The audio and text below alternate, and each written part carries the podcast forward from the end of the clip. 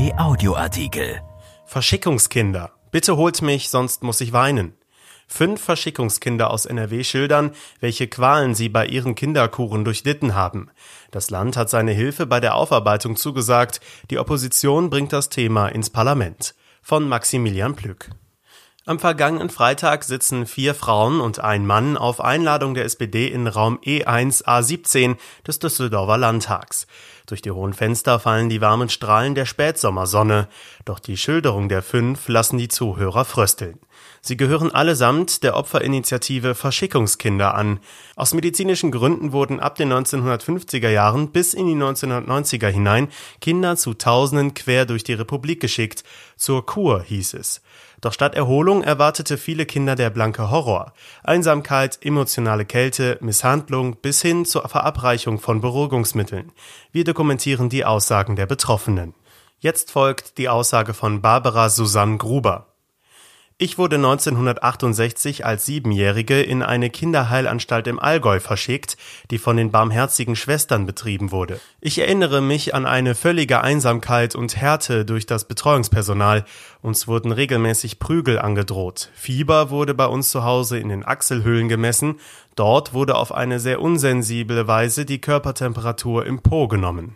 An einem Tag war ich sehr krank, wurde aber trotzdem gedrängt, mich für ein Foto aufzustellen. Das war für den Muttertag gedacht. Mir ging es hundeelend, aber man zwang mich so zu tun, als sei ich das glücklichste Kind auf der Welt. Unsere Post wurde zensiert. Ich hatte keine Möglichkeit, mit meinen Eltern in Kontakt zu treten.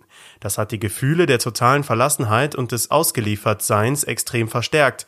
Ich hatte das große Glück, dass meine Mutter mir nach meiner Rückkehr geglaubt hat. Sie hat sich auch mit anderen Eltern ausgetauscht und dabei erfahren, dass es viele vergleichbare Fälle gibt. Allerdings war damals die Autoritätshörigkeit noch deutlich höher. Da fehlte der Mut, etwas zu unternehmen. Jetzt folgt die Aussage von Detlef Lichtrauter. Ich war 1973 als Zwölfjähriger im Haus Bernward in Bonn-Oberkassel untergebracht. Empathie gab es dort nicht. Bei der Ankunft wurden wir in einem Keller unwirsch auf Läuse untersucht und mussten dann eine diktierte Postkarte nach Hause schicken, woraus hervorging, wie gut es mir doch in Oberkassel gehe. Versuche darüber hinaus Kontakt aufzunehmen wurden konsequent unterbunden. Vor meinen Augen wurden Briefe anderer Kinder zerrissen und anschließend diktiert. Es gab dort zwei Sorten von Kindern. Schmale Hemden, die aufgepäppelt werden sollten, und Bettnässer. Wir wurden aber der Einfachheit halber alle gleich behandelt. In der ersten Woche gab es je zwei Brote zum Frühstück und Abendessen, in der zweiten drei und in der dritten Woche vier.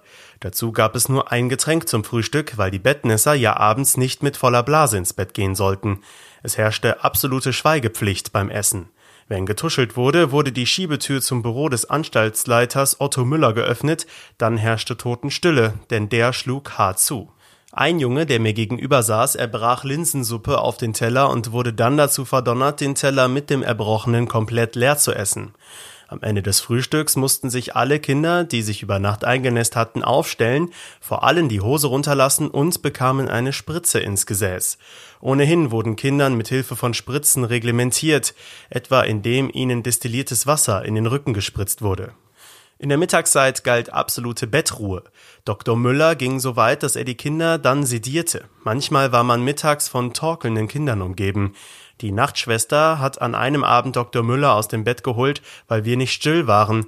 Der kam ins Zimmer, machte das Licht an und fragte nur wer. Die Schwester zeigte auf ein paar Jungs, und dann hat er den Kindern die Bettdecke weggerissen, die Hose runtergezogen und mit seiner ganzen Manneskraft den Hintern versohlt. Er ging von Bett zu Bett, ich habe mich schlafend gestellt und merkte, wie er sich mir näherte.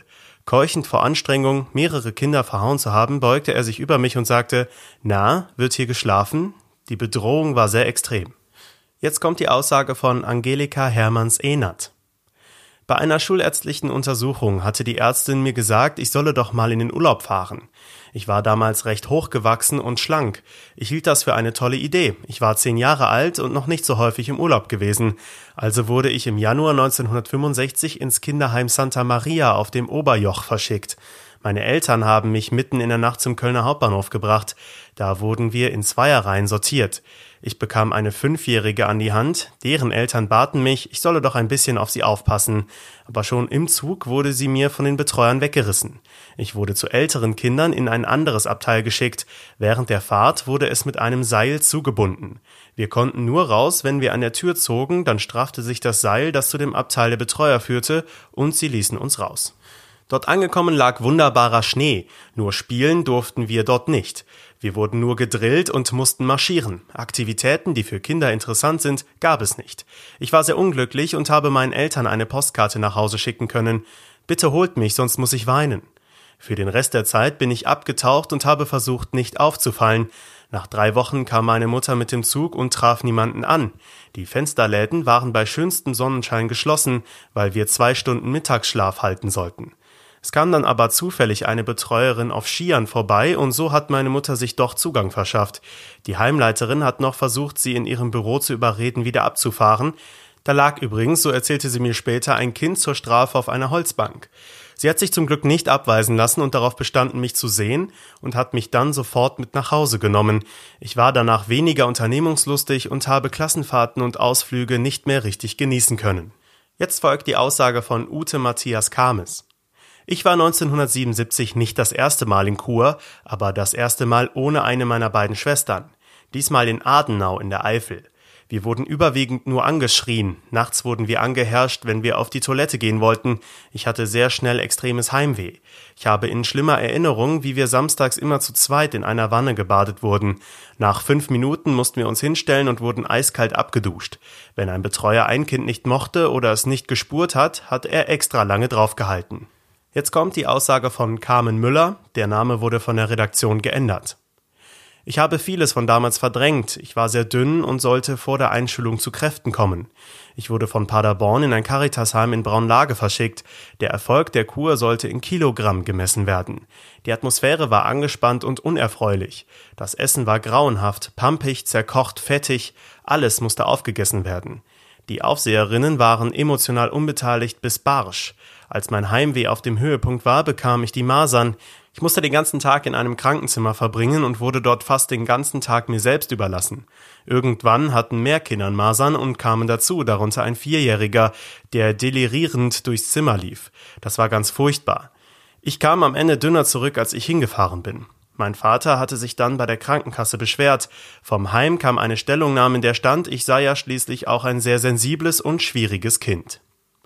Dieser Artikel ist erschienen am 21. September 2020 in der Rheinischen Post und auf RP Online. RP Audioartikel.